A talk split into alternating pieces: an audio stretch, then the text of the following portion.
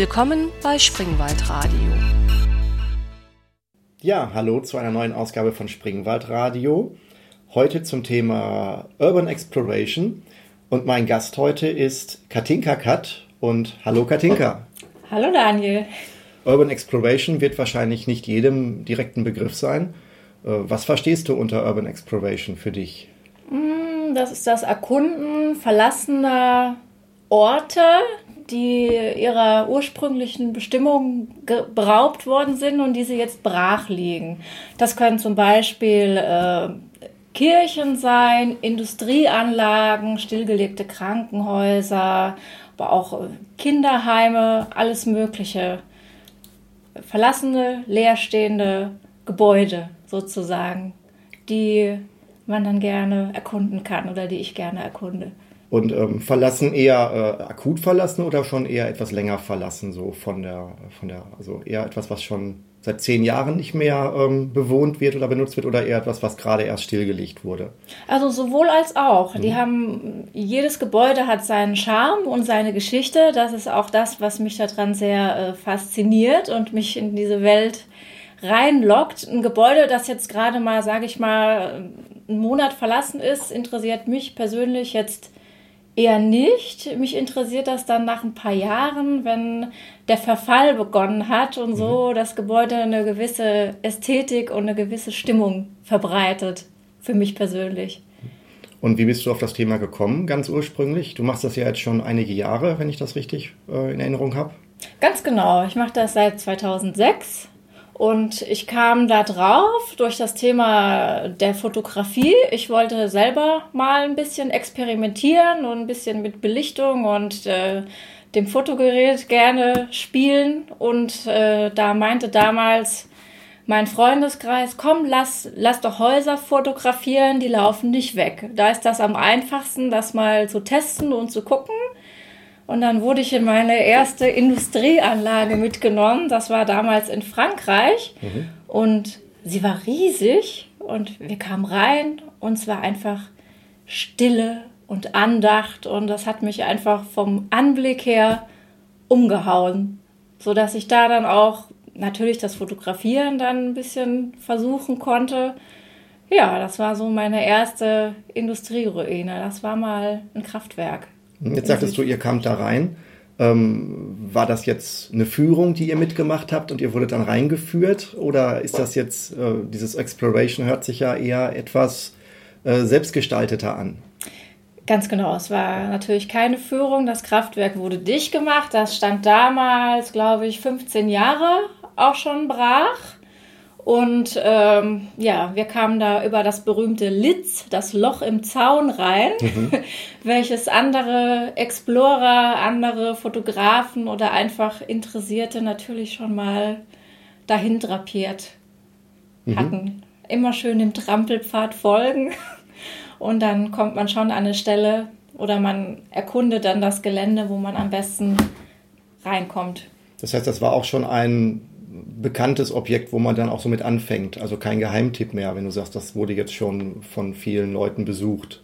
Ja, also ein Geheimtipp war das nicht. Das war, wie gesagt, ja nicht für äh, den Explore an sich, sondern einfach zum Fotografieren mhm. üben. Und äh, meine Clique damals, die waren da schon etliche Male, bestimmt, ich glaube, zwei bis fünf Mal und haben da auch immer wieder Eckchen gefunden zum Fotografieren und interessante äh, Motive und haben mich dann einfach mal mitgenommen, weswegen ich dann quasi nur hinterher trotteln musste und äh, mit offenem Mund dann da stand und das einfach bestaunt habe, die leeren Hallen. Und seitdem bist du, hast du da Feuer gefangen und interessierst dich auch für leerstehende Hallen, Gebäude und äh, dergleichen. Ähm, das sind jetzt aber nicht nur Industriebrachen, so wie heute die Industriekultur ja auch viele Leute anzieht, die sich für diese riesen Rohre und sowas und riesige Maschinen interessiert, sondern du bist da freier, was jetzt dein Interesse angeht. Du würdest auch ein Herrenhaus in sehr alter Bauart dir anschauen wollen oder ist das, also bist du da komplett, wenn es spannend ist und besonders ist, würdest du es dir anschauen? Ganz genau. Ich habe da sofort Blut geleckt. Also man mag es oder man mag es nicht. Man denkt sich, okay, es ist verlassen, es ist kalt, der Wind pfeift, es steht halt nur da, langweilig. Oder man denkt sich, wow, es ist monumental, es ist still, es ist bombastisch. Das kann auch, also da bin ich breit gefächert. Das kann auch ein Herrenhaus sein, eine verlassene Villa. Das ist natürlich ganz, ganz toll, wenn da noch die Möbel stehen aus den 50er Jahren oder sogar noch früher oder aus den 60er Jahren, wenn man dann die Originale an Möbeln sieht, wenn man denkt, das wurde gerade eben verlassen, aber man ist durch die Tür gekommen und das war das ist dann eine alte Villa oder ein altes Schloss wie eine Zeitmaschine. Man steht dann plötzlich in den 50er Jahren oder bei so einem Schlösschen, was dann so eine gotische Bauweise hat, dann natürlich noch früher und dann schaut, dann schaut man sich um und entdeckt dann den Raum. Das ist natürlich anders, wenn ich jetzt eine Industrieruine äh, begehe, wie zum Beispiel äh, in Belgien gibt es eine ganz tolle Kohlengrube, die, die ist sehr, sehr interessant und auch sehr besonders von seiner Bauart. Das ist gebaut wie, wie so ein Schlösschen. Und äh, da kommt man rein, man steht da, man denkt sich, oh, hier ist die Kaue und hier, da waren die Arbeiter und hier ist das passiert und da war noch, äh, da war noch so eine Lampenfabrik noch irgendwie an, angeschlossen. Da waren so alte Bergmannslampen dann auch drin und da denkt man sich, was ist ihr passiert? Wie haben die Leute gearbeitet? Wann war der letzte Arbeitstag? Wann war der erste Arbeitstag? Dann fängt man an, über den Ort auch zu recherchieren und sich für die Geschichte zu, zu interessieren. Das ist dann natürlich was ganz anderes, wie wenn ich jetzt in ein verlassenes Krankenhaus komme. Da ist die Stimmung natürlich nochmal ganz anders. Dann gibt es auch Krankenhäuser, die wirklich von der Architektur her sehr Gründerzeit, Jugendstil um 1900. Das ist so mein Ding, wo mein Herz dann höher schlägt, wenn die Architektur dann da ist und die Räume eine ganz besondere Stimmung transportieren. Ähm, wie hast du gerade gesagt, man kommt vielleicht in ein 50er-Jahre-Haus und sieht dann noch, wie die 50er Jahre dann so gewirkt haben. Ähm, wenn ich jetzt durch Zufall mal an irgendeinem alten Haus vorbeikomme, was auch zugänglich ist, dann sehe ich eigentlich, angenommen, das steht jetzt schon 30 Jahre leer, dann sehe ich eigentlich nur Sprayer, äh, die dann da was verwüstet haben. Da haben dann vielleicht Obdachlose gewohnt. Das heißt, der, der Flair von dem, wie es vielleicht vor 40 Jahren war, ähm, den kann ich dann nicht mehr erkennen, weil es eigentlich alles schon verwüstet ist. Jetzt wäre jetzt die Frage, wie ähm, dann, ich vermute mal, dass das, was du jetzt beschreibst, nicht so offen auf der Hand liegt, wo man dann als Spaziergänger im Wald in zehn Meter Entfernung das alte Haus mit der offenen Tür sieht, wo halt jeder Vandale schon drin war, sondern äh, wo kriegst du denn dann ein Material her? Das muss ja dann auch schwieriger zu beschaffen sein, als dass man drüber stolpert. Genau, das ist ja genau das, was so einen ein bisschen animiert die Häuser zu finden, die nicht versprayt sind, die Häuser zu finden, die noch in ihrer ursprünglichen Form dann anzutreffen sind, am besten, wie schon gesagt, mit Inventar drin und die natürlich nicht direkt an der Hauptstraße sind, die nicht in einer großen Stadt sind. Also ist es so, dass wir dann teilweise schon in Luxemburg zum Beispiel in ein ganz, ganz kleines Nest dann dann gezielt fahren und dann auch von hinten uns an das Haus ranpirschen und dann eine kleine Hintertür aufsteht. Natürlich ist es so, wenn das Haus jetzt an der Hauptstraße stehen würde und die Tür wäre offen, dass das auch Obdachlose einlädt oder auch Jugendliche, die das dann versprayen und die Atmosphäre kaputt machen oder einfach äh, den Ort nicht so belassen, wie er eben war. Und jetzt sagst du Luxemburg, ich meine, das liegt ja jetzt auch nicht also wenn es in Luxemburg und unentdeckt ist, dann müsste es ja jetzt eigentlich fast unmöglich sein, das vorzubereiten und sich von hier aus auf den Weg zu machen. Ich meine, man kann ja nicht durch alle luxemburgischen kleinen Orte gehen und um alle Häuser rumschleichen und gucken, ob da niemand drin wohnt. Ich meine, ich kann mir das jetzt nicht vorstellen, wie, wie kommst du dann überhaupt auf solche Ziele, dass man weiß, da wäre ein Haus? Sind das dann Gerüchte, die man hört oder ähm, gibt es ja Recherchemöglichkeiten? Genau, das sind erstens äh, die Gerüchte. Es gibt natürlich im Internet auch einschlägige Foren und diese Urban Exploration Szene, wo auch viele Fotografen dann sind oder viele Explorer, die dann ihre Berichte reinschreiben. Ich habe das und das entdeckt ähm, und dann, äh, dann leuchten die Augen, da möchte man da natürlich so schnell wie möglich dann auch hin und dann darf man suchen. Vielleicht entdeckt man in dem Gebäude eine alte Zeitung, die noch da liegt. Dann kann ich dann schon mal sehen, welche Sprache ist das? welche Sprache wird gesprochen? Ist es zum Beispiel Französisch? Hm. Kann das in Belgien sein? Klar, es könnte auch in Kanada sein, aber meistens ist es dann natürlich in Belgien oder direkt in Frankreich oder ist, ist es grenznah? Ne? Man kann auch an der Architektur schon sehen, wo liegt das Haus circa. Ja, und dann heißt es nach Anhaltspunkten suchen. Manchmal findet man auch Außenaufnahmen des Hauses dann, dann stehen dann Autos vorne dran. Dann guckt man auf das Kennzeichen vom Auto, dann zoomt man, dann guckt man die Umgebung, ist irgendwas bekannt. Dann guckt man in anderen Foren, was hat derjenige verbunden mit diesem Haus. Meistens sind das ja ganze ganze äh, Entdeckertouren. Unsere Touren gehen meistens auch mindestens eine Woche, dass wir uns dann von äh, Lost Place zu Lost Place hangeln und dann schaut man eben, was ist da noch in der Nähe, dann kommt man vielleicht von dem einen Objekt auf das andere, dann kann man die Region und das Land eingrenzen und dann ja, ist meistens äh, Google Earth unser Freund.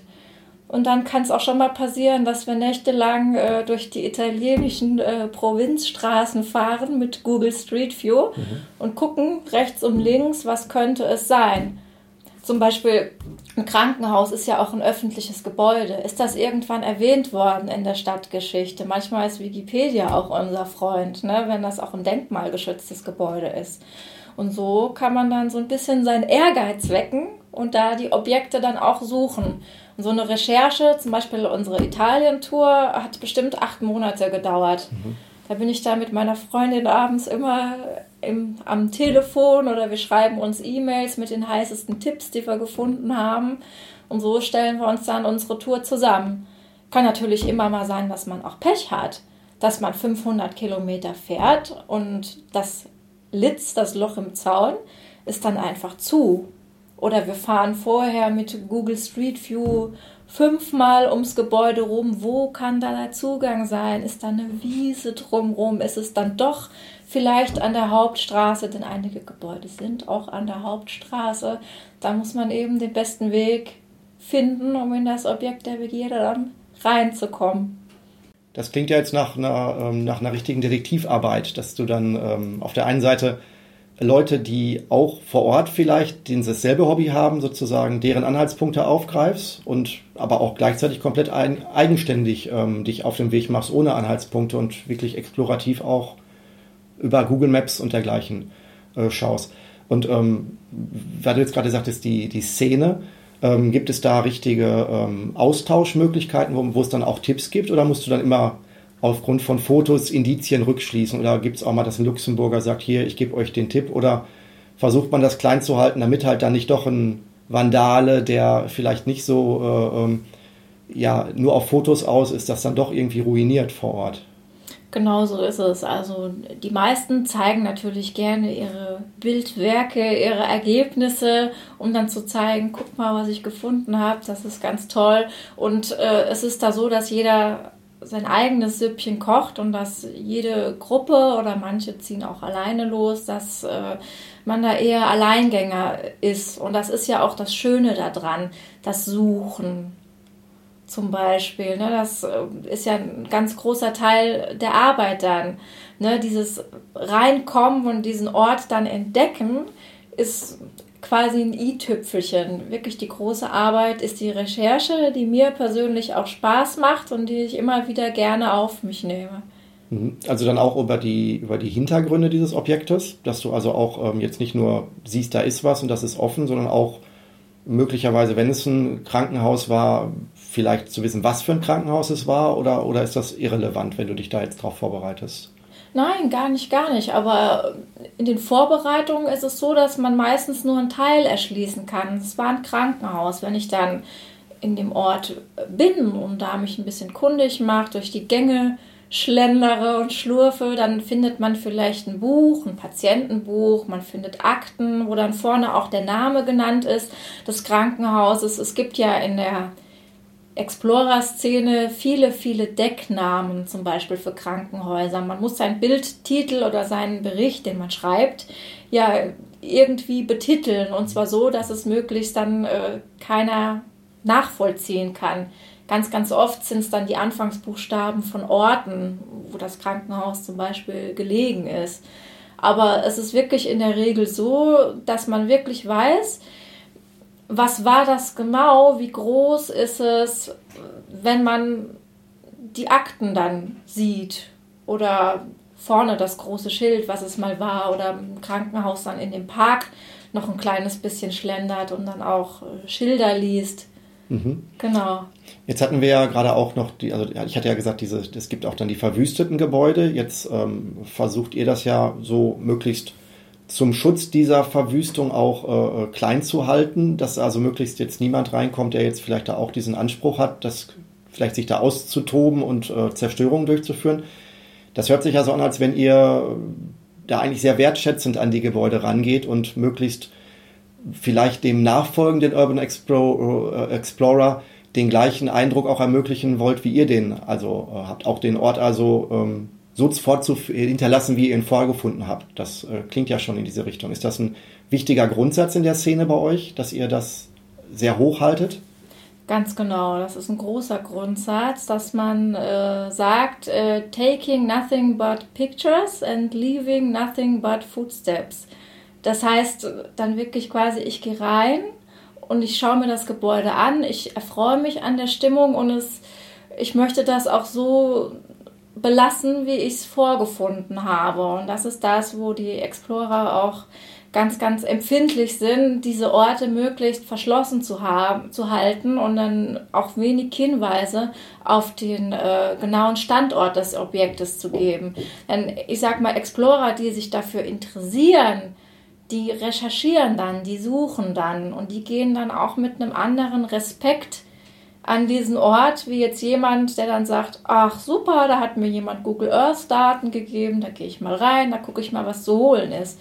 Es gibt ja auch gerade in anderen Ländern auch viele Kupferdiebe, die, ich war mal in einer Irrenanstalt, da war dann so ein leichtes, so ein leichtes Schlurfen zu hören und äh, da dachte ich schon, was ist das? Und das war dann eine Heizung, welches jemand rausgeklaut hat, um damit Geld zu machen. Ne? Mhm. Oder die alten Möbel in alten Villen, das sind alles Jugendstilstücke, die sind auch alle ein Haufen Geld wert. Ne? Da wird auch mal nachts eingebrochen und die rausgeholt. Das ist natürlich auf der einen Seite sehr schade, auf der anderen Seite ist das ein großer Reiz. Wenn ein neues Objekt aufgetaucht ist, man weiß ja, man rennt gegen die Zeit. Ich möchte das Objekt so gerne sehen oder ich möchte es so einfangen, wie ich das auf dem Bild gesehen habe beispielsweise. Das ist der Reiz dabei. Mhm. Ähm, jetzt hast du gerade gesagt, dass ihr da auch auf Leute stoßt, die äh, auch diese Gebäude betreten und aber ganz andere äh, Ans äh, Ansinnen haben. Die möchten da ja dann Diebstahl oder äh, Verwüstung betreten, durchführen.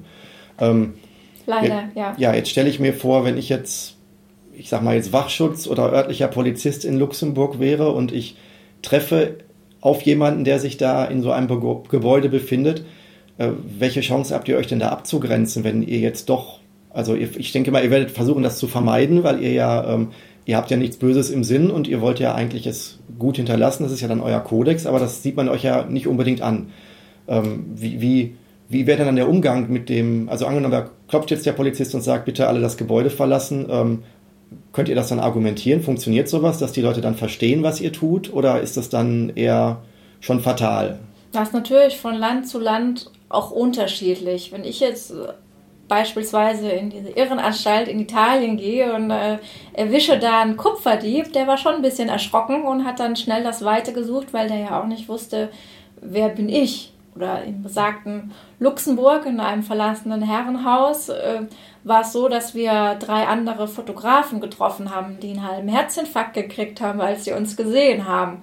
Und mir persönlich, ich mache das jetzt seit 2006, ich wurde noch nie erwischt.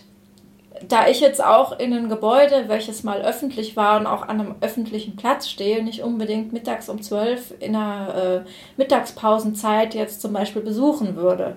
Wir machen das dann so, dass wir vor Sonnenaufgang, quasi wenn es noch dunkel ist, uns in das Objekt der Begierde begeben dort auf den Sonnenaufgang warten, bis das Licht gut ist, dass wir auch Fotografien natürlich zur Erinnerung auch schießen können oder wenn das Licht sehr, sehr gut ist, machen wir auch äh, kleine Filmchen mit dem Handy. Ja, ich persönlich wurde noch nicht erwischt, aber ich kenne natürlich Explorer, die erwischt wurden. Und meistens sind das dann solche, die wirklich auch Fotografen sind, die auch gute Fotografen sind. Und die haben dann auch eine Visitenkarte direkt dabei und haben dann auch die Kamera in der Hand und zeigen dann hier, ich mache Dokumentaraufnahmen. Und ja, das ging dann meistens, in den allermeisten Fällen dann gut aus. Ich stelle mir es nur schwierig vor, in Ländern wie zum Beispiel Asien, wo es auch eine sehr große Szene gibt, in Tokio äh, beispielsweise, mich dann dort zu verständigen und zu sagen, hey, da ist die Mentalität ja auch eine andere. Weil ich sag mal, in den europäischen Ländern, in denen ich bis dato unterwegs war, war das nie ein Problem oder mir wurde es noch nie zu einem Problem. Und wenn es so wäre, dass man erwischt werden würde, dann wäre es so. Dann hat man immer noch Bildmaterial vorzuweisen, so ein bisschen als Referenz, dass man etwas Künstlerisches tut. Also sozusagen, ihr könnt, du, also hast du das Gefühl, dass ihr schon dann darlegen könnt, dass ihr ein gutes Ansinnen hattet in dem Kontext. Und darauf verlässt du dich, dass ihr dann Verständnis und Nachsicht äh, der ich sag mal, dem offiziellen juristischen äh, Betreten eines fremden Grundstücks, das ist ja da, aber dann halt zu sagen, okay, da wird dann keiner äh, sich, wird keiner klagen, weil ähm, es ist ja nichts passiert in dem Fall und es sollte auch nichts passieren. Ganz genau, darauf baue ich natürlich als erstes. Mir ist das schon bewusst, dass das eine legale Grenzzone ist. Mir ist aber auch bewusst, wenn ein Krankenhaus verfällt und so eine schöne Architektur dann verfallen gelassen wird, dass sich da wenig Leute für interessieren, dass jetzt da nicht unbedingt die Nachbarn stehen und sagen, du, du, du, dass das den meisten auch leider auch egal ist, was mit dem Gebäude passiert. Mhm. Ähm, jetzt hast du gerade noch gesagt, ähm, ähm, dass ihr jetzt auch auf andere Fotografen gestoßen seid und hast auch die Fotos jetzt mit Licht und dergleichen äh, viel erwähnt. Das scheint ja dann ein, ein primärer Faktor bei äh, euch zu sein. Ich habe ja jetzt äh, netterweise auch schon vor im Vorfeld ein, zwei Fotos davon sehen können, wo die ihr da, wo du auch fotografiert wurdest, die ihr fotografiert habt. Das ist ja aus meiner Sicht nicht einfach nur auf die Wand oder auf den Stuhl gehalten, der da ist, sondern ihr stellt da ja teilweise aus meiner Sicht sogar mit mit Kleidung, mit teilweise sogar, ich kann es jetzt schlecht, ich hätte so fast aus der Charleston-Zeit oder so aus den 20ern ja, fast gedacht, ähm, stellt er sogar sogar ähm, Szenen nach und äh, die dann da auch, also ich finde es sehr künstlerisch, das scheint aber auch, das ist ja, kommt ja auch nicht einfach so, ihr könnt, äh, ihr fahrt ja da nicht so hin. Ähm, ist das jetzt der primäre Aspekt des Fotografierens oder ist es eher der primäre Aspekt, dass ihr da Adrenalin, das, also dieses, diesen, diesen Kick auch mitholst? Und hat das die ganze Szene? Also sind, ist das immer verknüpft mit Fotos? Das wäre jetzt so eine kombinierte Frage vielleicht mal. Also viele Explorer kommen dann auch auf die Fotografie oder viele Fotografen kommen eben auf, diese, auf dieses spannende Thema Urban Exploration, um einfach, weil die Motive ansprechend sind. Da ist eine abgebröckelte Wand, da ist hartes Licht, da sind Bretter an den äh, Türen, da kommt ein Lichtstrahl, da sind lange Gänge das ist einfach unglaublich äh, interessant. Und ich kann nur von mir persönlich sprechen oder von unserem äh, kleinen Grüppchen, dass wir natürlich auch die Schauplätze sehen oder im, im Vorfeld auch in den Foren sehen oder bei befreundeten Fotografen und dann sagen, wow, zu diesem Chateau, da kommt mir jetzt direkt ein Motiv in den Kopf, da könnte man was machen, was äh, Pin-Up, was Burleskes oder eher was in die 20er Jahre. Das drängt sich ja dann so förm, förmlich auf, wenn das zum Beispiel jetzt ein Gründerzeit-Schloss äh, äh, ist oder im Krankenhaus vielleicht auch ein bisschen was Morbides, ein bisschen was Steriles, ein bisschen was Gruseliges. Das ist auch machen, also das ergibt sich dann. Also die meisten äh, äh, Urban Explorator, da ergibt sich dann irgendwann dieses Zusammenspiel von Fotografie und, und ähm, Abenteuer, nenne ich es jetzt vielleicht mal. Äh, genau, also ich würde mal behaupten, so wie das jetzt meine Einschätzung ist, dass 70 oder 80 Prozent wirklich nur die Architektur fotografieren. Denn das nimmt auch viel Zeit in Anspruch oder es macht ja auch viel Spaß, da dann sein Stativ und seine Ausrüstung dann mit reinzuschleppen. Da hat man ja schon einiges äh, zu karren durch das kleine Loch im Zaun und dann dort seine, seine Ausrüstung aufbauen und einfach die Stimmung auf sich wirken lassen und dort die Motive dann fotografisch einzufangen. Äh, bei unserem Grüppchen und bei mir und meiner Freundin ist es jetzt speziell, dass sie ja auch äh, stark äh, in, in die Modelfotografie auch reingeht und dementsprechend wir uns dann zu den Gebäuden Szenen ausmalen. Wo ich auch sagen würde, dass wir uns dann von anderen Explorern noch ein bisschen abheben, indem wir wirklich inszenieren und auch planen. Was aber ganz wichtig ist dabei, wir dekorieren jetzt keine Räume um oder stellen uns das so, wie wir das brauchen, sondern wir planen vorher unsere Kostüme, unsere Accessoires, unsere Outfits passen zu dem Raum, so wie wir denken, wie das schön sein könnte. Wir, werden, wir wurden natürlich auch schon überrascht, dass man jetzt sagt, oh, das sieht jetzt ganz anders aus oder das ist nix oder das kann man hier jetzt doch nicht machen, das passt thematisch nicht. Ja, und dass wir dann diese Szenerie, die uns dann brach liegt, auch nutzen. Und das Schöne dabei ist, niemand wird dieselben Bilder haben wie wir. Nur wir haben dann diese Bilder so, wie der Raum gerade da liegt. Denn natürlich gibt es Leute, die umdekorieren. Natürlich gibt es Leute, die was ansprühen. Natürlich gibt es Leute, die was klauen. Dementsprechend, selbst wenn noch jemand kommt und dort auch äh, ein Bild macht mit Modellen drauf, dann wird das anders sein wie unsers. Mhm. Und das ist das Schöne und das Spannende auch zu sehen. Manchmal ist die Geschichte eines Hauses dann sehr traurig und manchmal ist sie auch schön. Das Thema Ausrüstung hast du gerade angesprochen. Jetzt, also ich als Fotoleihe würde ich sagen, ähm, ich stelle mir jetzt vor, das ist, das ist ja wahrscheinlich auch recht aufwendig. Allein die Beleuchtung, rückt ihr damit Generatoren an oder wie, ähm, also wie, wie, wie fett ist eure Ausrüstung, abgesehen von den Kostümen? Was müsst ihr da in so ein Gebäude reinkarren, um diesem fotografischen Anspruch gerecht zu werden, den ihr dann da habt? Also so fett ist unsere Ausrüstung eigentlich gar nicht. Ich selber äh, fotografiere ja wirklich nur solche Knipsfotos, auch gerne mal mit der analogen Kamera, wo ich dann gar nicht so viel Gedöns habe. Was natürlich ganz doll wichtig ist, ist ein Stativ, ne, weil die Lichtverhältnisse ja meistens eher herausfordernd sind, dass man dann genügend Licht auch einfangen kann, um eben das Bild zu bekommen, was man dann gerne hätte. Man hat ein Stativ und man hat einen Fotorucksack drin. Also so ein Explorer dauert dann auch gerne mal, je nachdem, wie lange man sich in so einem Gebäude auch aufhalten kann, wie es die Zeit und die Umstände erlauben. Von 20 Minuten schnell Stativ auf, fotografieren und wieder raus, äh, bis drei oder vier Stunden, wenn das ein riesen äh, Gesundheitskomplex zum Beispiel ist.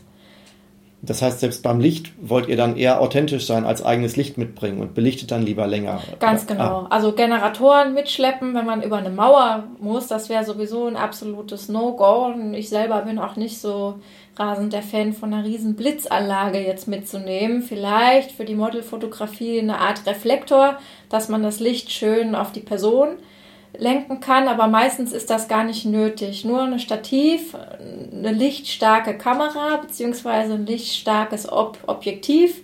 Mir persönlich reicht, reicht meine eine Kamera um Hals mit einem starken Weitwinkel drauf, weil ich gerne diese Weitwinkelaufnahmen mit viel Architektur, mit viel Linien drauf, weil ich das sehr gerne mag. Ich konnte ja, wie gesagt, schon ein, zwei von diesen Bildern sehen und ähm, ich denke jetzt, wenn man das von dir so hört, ich glaube nicht, dass man sich vorstellen kann aus der Erzählung, wie imposant diese Bilder zum Teil wirklich sind. Zumindest empfinde ich das so. Und dafür hattest du dich jetzt netterweise bereit erklärt, äh, ein, zwei Bilder zur Verfügung zu stellen, die ich dann auch auf radio.springwald.de äh, zum Podcast daneben legen kann. Und ähm, ja, das finde ich ganz toll. Besten Dank schon mal dafür. Ja, bitte, bitte. Ich würde auch jeden ermuter, äh, erm ermutigen, sich diese Bilder auch anzuschauen und einfach diese, dieses Besondere und diese Schönheit von einem solchen leeren Raum mal äh, sich zu, zu Gemüte zu führen.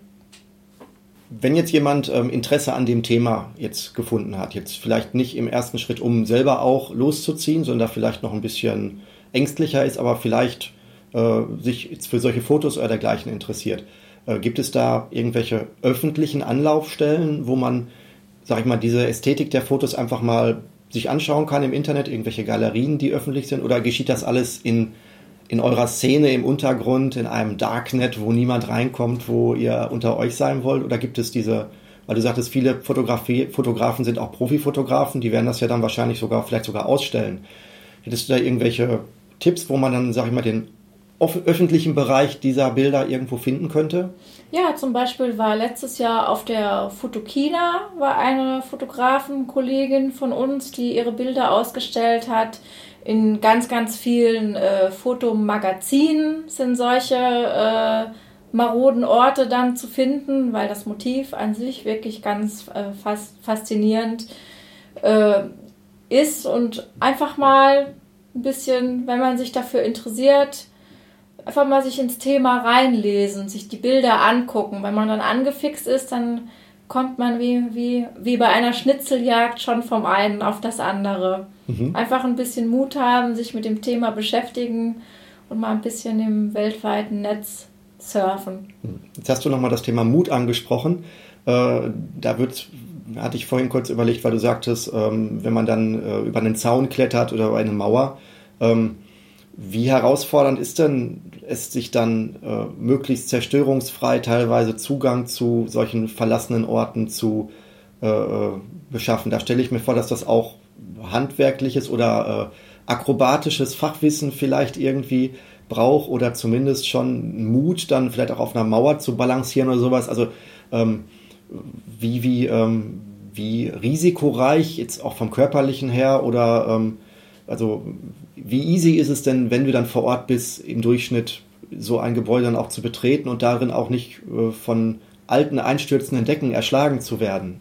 Ja, das Risiko ist natürlich da und ich würde auch lügen, wenn ich sagen würde, das Risiko ist nicht auch ein gewisser Reiz bei der Sache. Ich würde jetzt nicht den vierten Stock in irgendeinem verfallenen Schlösschen laufen, wo alles unter mir knarzt und ich nur auf den Balustraden mich vor, voran äh, äh, be bewegen könnte. Solche Fotografen oder solche Explorer gibt's, aber ich gehöre jetzt nicht dazu. Das Überwinden des Hindernisses, in etwas reinzukommen, bei den Schlösschen sind das meistens die Mauern, bei den äh, Krankenhäusern sind das meistens Absperrzäune dass die Hindernisse sind schon da. Und da gibt es ja auch so ein gewisses Equipment, was man dann hat, dass man möglichst äh, unbeschadet da hochkommt, rein und auch wieder raus. Und ganz, ganz wichtig ist es mir persönlich, dass wir nichts kaputt machen, keine Scheiben einschlagen, dass man reinkommt. Man muss dann auch mal sehen, wenn man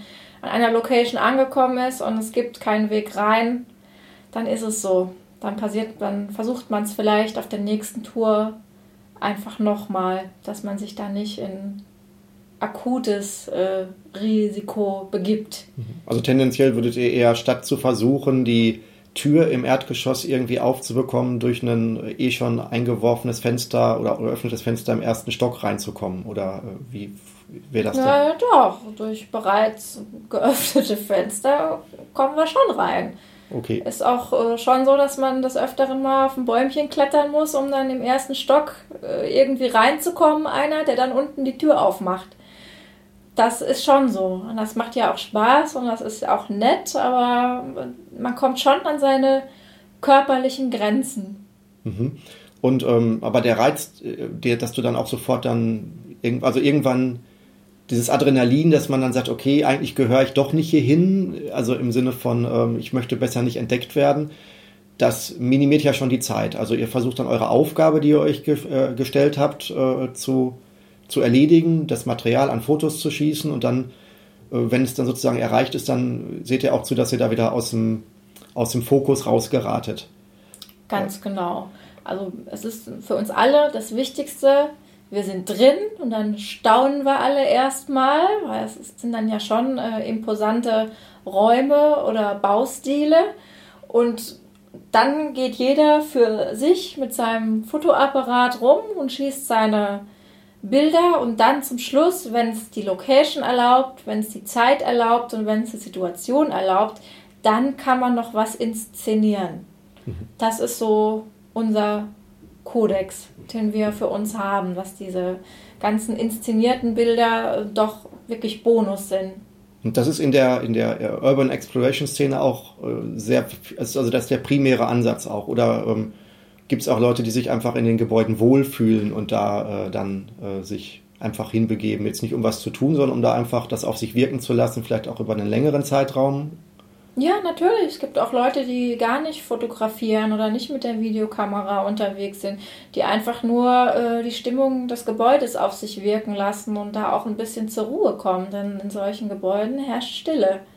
Da kommt dann nach, nach dem Adrenalinstoß, dass man drin ist, dass man es reingeschafft hat, auch ein bisschen Ruhe und was Meditatives, wenn man das so sagen kann. Dass man einfach mal durch die Gänge schlendert, dass man seine Schritte hallen hört, dass man so ein bisschen zu sich selber findet. Das ist schon so.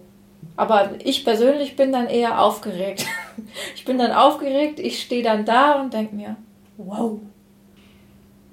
Ja, das klingt ja insgesamt nach einem sehr spannenden, aber auch aufwendigen Hobby. Ähm, was war denn jetzt so eure größte Tour, die ihr mal gemacht habt, so an Zeit oder Kilometern? Weil du sagtest, teilweise seid ihr auch mal eine Woche unterwegs gewesen ähm, und dann auch Luxemburg. Ist das so, war das schon so der, der aufwendigste oder weiteste Ort oder geht das dann noch äh, weiter durch die Welt? Also das aufwendigste, das äh, weiteste mit 2000 Kilometer waren für uns äh, Nord- und Mittelitalien und das war auch wirklich eine ganz, ganz tolle Tour. Denn äh, mal, Belgien und Luxemburg, über das wir viel gesprochen haben, ist schon sehr überlaufen. Da sage ich immer, die Explorer-Touristen gehen zuerst nach Belgien. In Belgien gibt, sind die Sachen schon entdeckt. Es gibt wenig äh, Juwele, die noch unentdeckt sind. Und in Italien gibt es einfach noch viel zu sehen.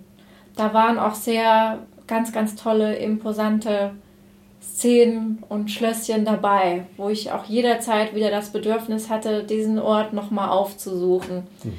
Mein absolutes Highlight war äh, eine Irrenanstalt in Norditalien, die wirklich noch unberührt war, kein Fenster eingeschmissen, kein einziges Graffiti geschlossen seit, seit, den, äh, seit 1955. Man kam rein, ist auch ähm, im Gründerzeit-Stil und man war wie in einer Zeitmaschine. Da war alles unberührt, da standen noch Patientenbetten und da standen noch äh, Operationstische mit Lampen, da standen noch Unterlagen und das war so fas faszinierend, dass mich dieser Ort auf jeden Fall wieder anziehen wird. Und äh, ja, dass mein nächster Fokus auch wieder auf Italien sein wird. Mhm. Gibt es denn in der ähm, Urban Exploration Szene auch Objekte, die jetzt zwar bekannt sind und vielleicht sogar berühmt und auch äh, wo jeder hingehen würde wollen, äh, äh die aber sich verbieten, weil sie halt äh, gefährlich, schwer zugänglich, vielleicht sogar bewacht oder sowas sind? Oder ist das eher, also sind es eher die geheimen Sachen, über, um die sich jetzt alles dreht? Oder gibt es auch Gerüchte über äh, bekannte Dinge, wie gesagt, die aber, äh, wo keiner sich dran traut. Ja, selbstverständlich äh, gibt es die. Es gibt zum Beispiel ein altes äh, Theater, das unter Denkmalschutz steht. Das ist der Stadt natürlich bekannt und da schließen die die Tür auch doppelt ab, dass keiner reinkommt, dass keiner was entwendet, dass keiner die schönen Wände und die Fresken und alles äh, ver versprüht. Das ist auch das gute Recht, dass es so ist. Und natürlich gibt es die Orte, die dann irgendwo stehen und man denkt, wow, da würde ich so gerne mal rein und wo einfach kein Weg rein ist.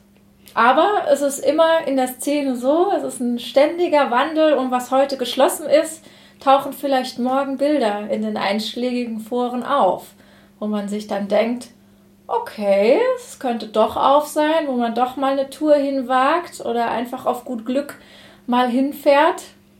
Also ich höre raus, dass das Thema für dich jetzt ähm, ähm, kein Hobby ist, das jetzt für dich ähm, jetzt Vergangenheit ist, sondern dass du da durchaus noch einige Zeit dabei bleiben möchtest und immer noch für dieses Thema brennst.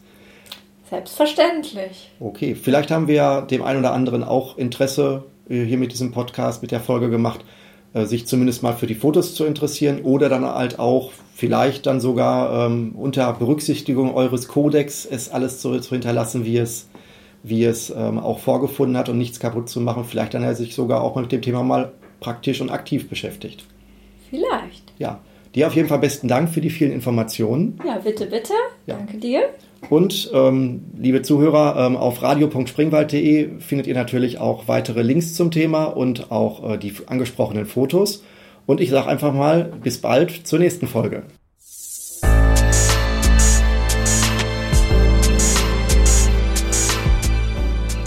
Das war's mal wieder mit Springwald Radio. Alle Folgen findet ihr auch im Internet unter radio.springwald.de.